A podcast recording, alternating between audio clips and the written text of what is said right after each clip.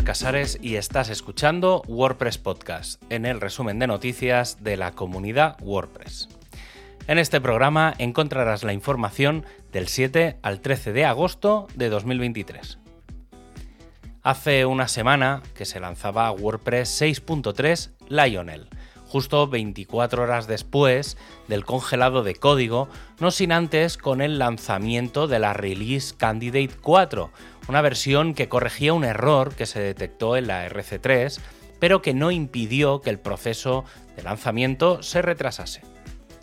Novedades como tales no hay muchas, porque ya se sabía todo lo que se iba a incluir, como que ya se puede hacer todo desde el editor del sitio, tenemos previsualización en los temas de bloques, la sincronización de patrones, la paleta de comandos, la revisión de cambios de estilos, el nuevo bloque de pie y de detalle y muchas mejoras con respecto al rendimiento.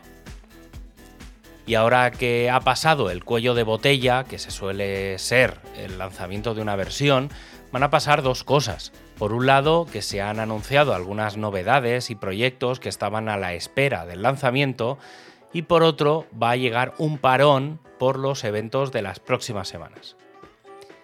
En el nivel más técnico, se ha pedido que se dé ya un paso adelante con las versiones de Node y se comience a usar como versión estable para el proyecto la versión 16.19. Sí, no es la mejor versión, pero ahora mismo hay un elemento bloqueante para no usar Node 18 que se está solventando. También se ha lanzado Gutenberg 16.4 que incluye un experimento llamado bloques autoinsertados y que permiten que determinados bloques se incluyan de forma automática en lugares donde deberían estar disponibles. También incluye un nuevo componente llamado Progress Bar, o sea, barra de progreso, que permite mostrar por pantalla un icono o animación que indique que la página está cargando. También se han incluido nuevos comandos en la paleta y mejoras en el recién estrenado bloque de notas al pie. Y para seguir la línea que ya WordPress 6.3 ha puesto PHP eh, 7.0 como versión mínima, el plugin también lo hará, eliminando código obsoleto previo. Aprovechando también el lanzamiento de la 6.3, se ha lanzado wordpress.org barra blogs, que al igual que pasó con wordpress.org barra Gutenberg, se plantea como una página con información sobre los bloques, sobre esta tecnología, podríamos llamarlo. Y otro lanzamiento más es el del segundo tema de la comunidad, Blue Note.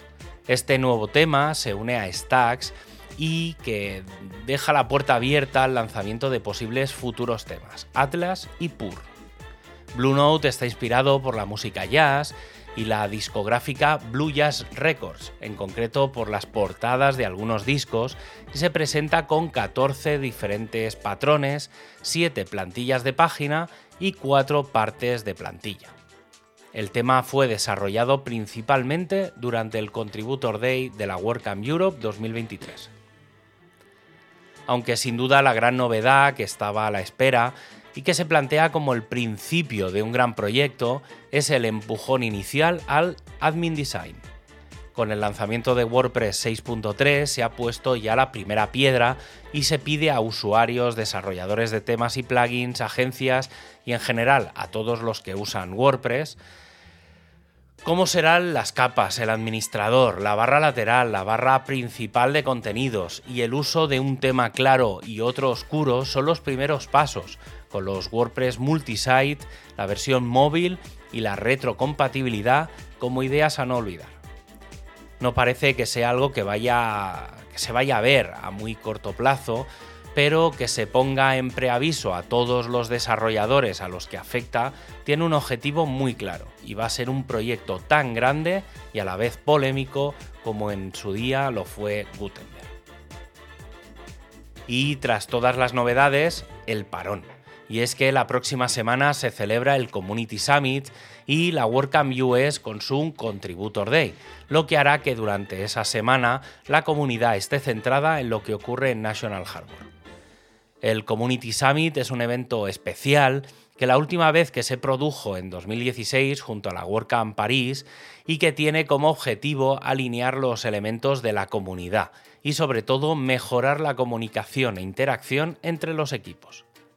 Por un lado, ya sabemos quiénes serán los participantes, entre los que vemos las cabezas más visibles de todos los equipos, los temas que se tratarán y el formato de las discusiones, ya que, a diferencia de las WordCamp, los alrededores de 130 participantes no darán charlas, sino que será un sistema de planteamiento de temas y discusión de ellos.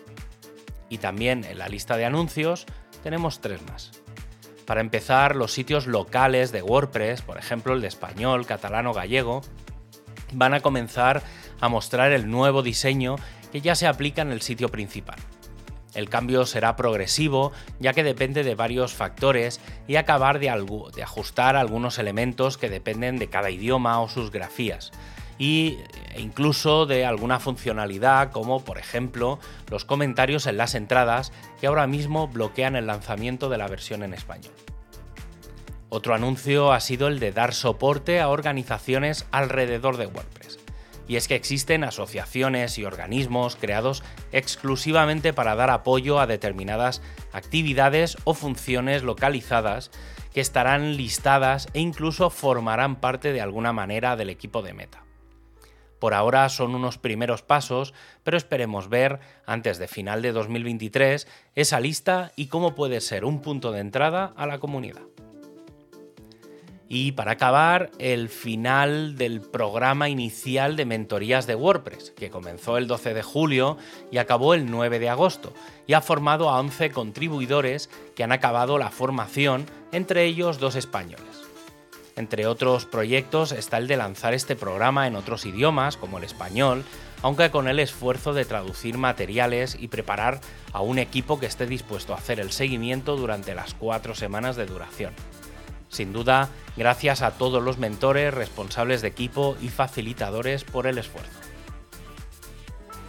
El equipo de Core sigue trabajando en la Fonts API, revisando cómo compatibilizar las fuentes locales, el sistema de fuentes de Google Fonts y cómo almacenar toda la información. También se han comenzado a incluir los primeros controladores dentro de la REST API.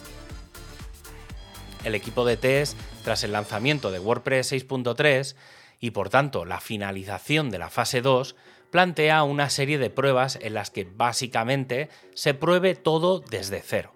Un back to the basics en la que se quiere comenzar a probar la experiencia global de la edición del sitio, ahora que ya se da por acabado y que permite no tener que probar pequeñas partes sino el todo. El equipo de temas está discutiendo la posibilidad del uso de imágenes generadas por inteligencia artificial. Por ahora está claro que las imágenes han de ser licencia GPL o compatible y que no pueden ser CC0. Ahora mismo no parece muy claro que se puedan usar, al menos hasta que quede muy claro que se vayan a incluir. El equipo de accesibilidad ha trabajado en revisar el proyecto Matrix con una conclusión clara por ahora se recomienda seguir usando Slack.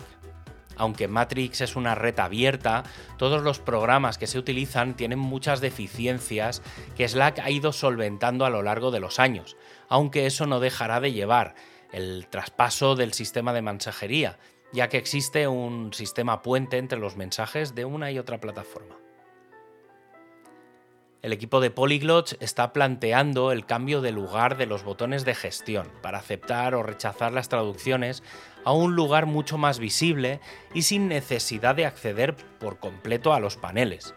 Este sistema facilitaría la aprobación de cadenas cuando, de forma visible y rápida, se puedan aprobar.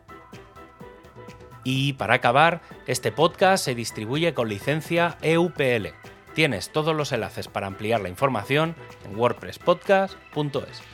Un abrazo y hasta el próximo programa.